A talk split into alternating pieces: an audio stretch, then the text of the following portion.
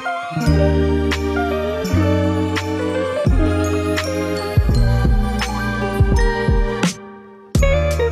各位，欢迎来到 Justin PA。这这礼拜是周记单元，上礼拜我没有更新，因为上礼拜我去纽约玩，但是就去玩而已，所以其实没什么感觉，没什么好跟大家报备的。那反正呢，嗯，这礼拜我其实想要聊一个很有趣的话题，在礼拜四的课程里面呢，就是一样是那个 N C W A 的课程嘛，然后我们找到了一个学术的，就是负责 N C W A 运动员，呃，学术表现的一个专家。他之前在 N C W A，他之前是法律专长毕业，然后在 N C W A 这一块走学术的一些政策啊。这方面的专长，然后后来就是自己开了一个学生学术咨询的事务所。那我们这次请他过来，就是聊聊 NCAA 学生学术表现的状况。那首先前情提要一下，就是 NCAA 学生学术是有一定要求的，就是他们要 GPA 过一定的等级、一定的水准才能够上场，不然他们是不被允许上场打球的。那对于运动员来说，是一个蛮大的伤害，然后等于说是算是一个半强迫的性质，让他们就是还是不能放弃学业，然后保持他们业余运动员的这个身份，不能说因为他们经济水准很高就嗯、只会打球不会读书这样。然后我们这次就我们这一拜就跟他探讨了一下学术方面的东西。那在交流的过程，其实我跟他聊，就是聊到台湾的体育运动的体制。那这什么意思呢？就是嗯，大家知道台湾是体育班，然后体育系的体制嘛，就是我们等于是从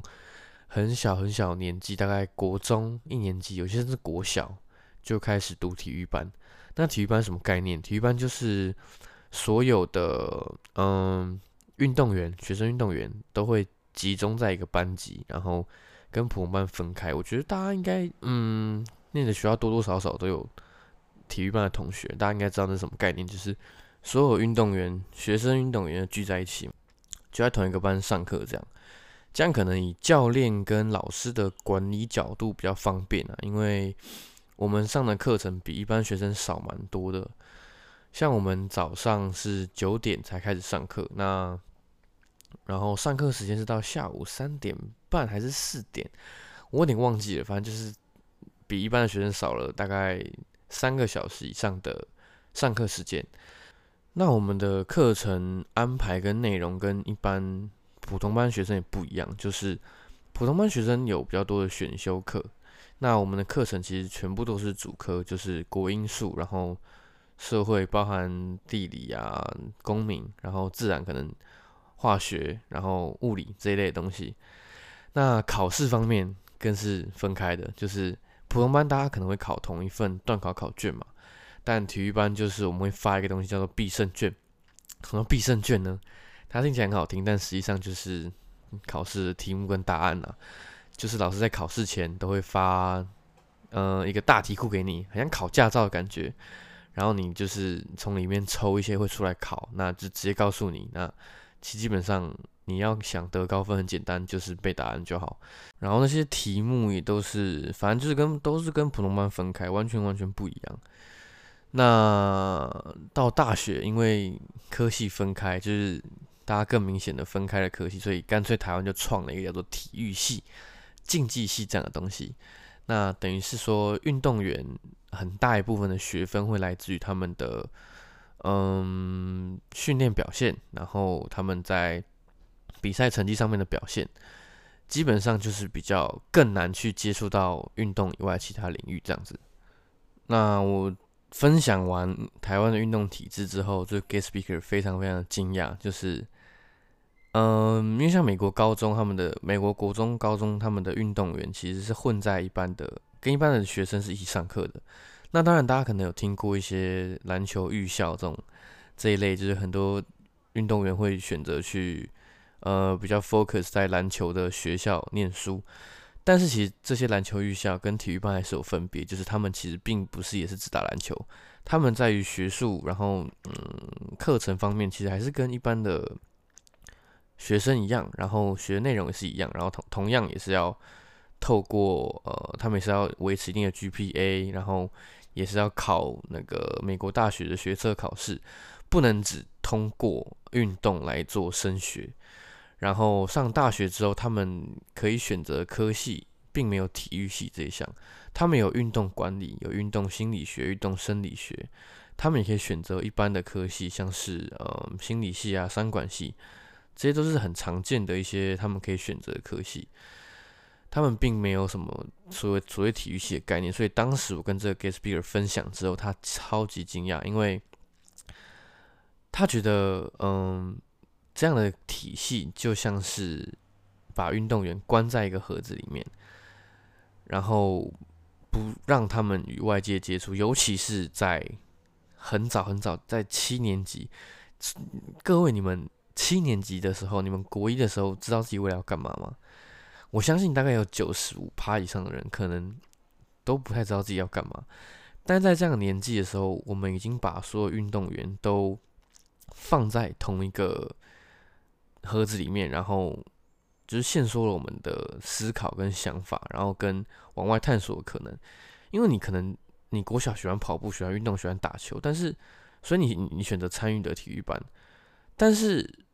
这件事情真的是你爱的吗？真的是你愿意奉献你的一生去做的事情吗？我相信以七年级来说，这件事情太早了，就是你太早问这个问题，太早让他们决定这件事情了。这是一个不合理的 一个年纪，然后把选手职业化。虽然说我们还是挂着学生运动员，还是在上课，但是你看训练时数，然后跟你。学术的不平衡，其实已经是根本就是已经可以说，台湾教育体制已经在国中在七年级甚至国小的时候就已经把运动职业化。所以为什么很多人都在讨论说，台湾运动在十八岁以前超强，但十八岁以后就没有了？因为在国外来说，其实十八岁以后。才是应该让你自己决定你要做什么的年纪，他们那时候才会开始认真的去，呃，考虑把这件事情当成一个职业。但是台湾可能就比较不一样，就把它限缩在一个盒子里面。所以这个 guest speaker 有给我几个 feedback，就是说他觉得很惊讶嘛，就是当然第一个，但是他并没有完全否定这样的体制，他觉得说这样的设定其实某方面来说是合理的，因为我们运动员、学生运动员有。就是会比赛通常都一起嘛，然后可能训练都一起嘛，那在同一个班级上面是比较好管理，没错。但是你在七年级这个时候就让学生限缩了学生的思考，那对于他们生涯以后的发展，其实是一个非常负面的效果。那其实这也是呃我一直来的想法，就我一直觉得说，运动员其实不是笨的，运动员其实。你你可以在球场上面，在这么短时间内做出这样的反应，其实你说运动员会比一般人不聪明吗？我并不这样觉得。尤其是运动员，你看你每天训练这么长时间，其实运动员毅力，我觉得我相信运动员毅力也是不会输给一般人的。那你在这样的情况下，你把这些人才限缩在同一个盒子里面，然后让他们只专注在体育方面的世界，我觉得是非常可惜的。那我也针对这个方面跟跟这个 guest speaker 聊，那他说，其实运动员他也同意我这个观点，就是他觉得说，其实运动员并没有比一般人笨，而且其实运动员在很多很多领域都有发展的潜力，像是他有认识好几个运动员，不止一个哦，就是奥运冠军的选手，然后同时他们还是呃。医院的可能医生什么的，他们可能退退役之后还跑去念医学院，然后去当医生。我觉得这就是一个 非常非常不同的概念。所以你说台湾跟美国运动员都一样是运动员，可能天赋上面不一定一样，人种上面不一定一样，但是同样都是运动员。为什么他们的运动员可以做到这样？那我们的运动员就是经常要忍受，就是被歧视，然后被大家觉得说很笨，都不太会念书。然后生涯规划什么的感觉都限缩在运动员这个领域，我觉得是一个非常非常可惜的一件事情。所以我觉得，我相信未来台湾如果要我觉得台湾是需要改革的，就这个体系上面。但是当然改革上面会有困难啊，毕竟这已经行之有年，可能已经二十年、三十年、几十年以上的体制，要一下改革会有困难。不过我觉得有几个方方向是大家可以去思考的。我觉得第一步，首先要减少训练时间，我觉得这是要规范的。像国外，包括 N C W A，他们对于训练时间的参与是有一个规定的规定的时数限制的，不能让运动员花太多时间在训练上面，因为毕竟他们还是学生。那我觉得这个方面台湾必须要跟上，即便有体育班的一个制度，可能方便管理，但是训练时数不能是无上限。你可能一天大概。呃，以中学运动员，我觉得以大概三到五个小时，三个小时就是一个差不多的时间了。如果你一天练三个小时，你还包含你要应付学校课业，你还有你的社交活动，我觉得一天三个小时是一个合理的数字。就是我觉得不能够再让选手，呃，学生运动员成为一个职业化训练的一个。一个模式这样子，然后再第二个，我觉得是要有一些课程是能让普通班跟体育班的学生一起上的。当然，主科方面可能国英数这些，可能以现在台湾体制来说，对于体育班要跟普通班一起上课是会有吃力的状况。但是，可能有些选修课，我觉得是需要让体育班跟普通班混在一起的，除了。呃，让体育班看到更多视野以外，我觉得很重要一点是，体育班的选手必须要跟非运动员的学生、非运动员同才进行交流。因为台湾运动员其实蛮常见一个现象，就是他们会害怕面对镜头，然后不太会说话。但这不代表他们没有呃脑袋转不过来，或是口才很差。其实就只是他们不了解外面的世界而已。我觉，所以我觉得这一个这一个点就是要有一些嗯一起上的课程，让他接触到非体育班的同才是很重要的事情。不仅仅可以让他们看到外面的世界，然后不同的选择，也可以让体育班的选手去嗯跟普通班选手互相理解，然后减少误会产生的同时，也可以让体育班的选手。社交能力方面会更好一点。那最后一个也是我觉得最重要的，就是我觉得台湾体育班需要有一个更强、更好的生涯辅导系统。就其实体育班、体育产业这东西，并不是只有当运动员才能进入体育产业。其实很多运动医学、运动心理、运动生理都是体育产业的一部分啊。那像我自己是热爱体育，但我并不见得我不想要当运动选手。但是我之前在体育班的时候，如果不是我因为受伤，然后才去发掘其他道路，我其实不知道体育还有这么多不同条路可以走。那你现在来说，现在台面上非常多的运动训练师、运动心理师、运动营养师，很多其实都并不是嗯顶级的运动员出身。他们可能，呃，可能虽然在其他领域很有很有专业，然后对运动很有兴趣，但他们有时候可能并不了解，呃，真正的运动员的想法是什么样子。所以我觉得这是一条对于运动员来说很棒的路啊！而且运动员多了一个优势是，他们曾经身为在最高层级竞争的选手，他们可以更了解运动员的 mindset，运动员的。思考的 pattern，运动员的想法，然后运动员的一些会遇到的困难，所以我觉得要有一些更好、更多、更强大的一个职业辅导系统，就是要建立一个 awareness，让运动员知道，我不一定要当运动员，也可以在运动产业贡献，因为不是每个人都想当运动员，不是每个人都热爱运动员，也不是每个人都有。够强大的竞争心态，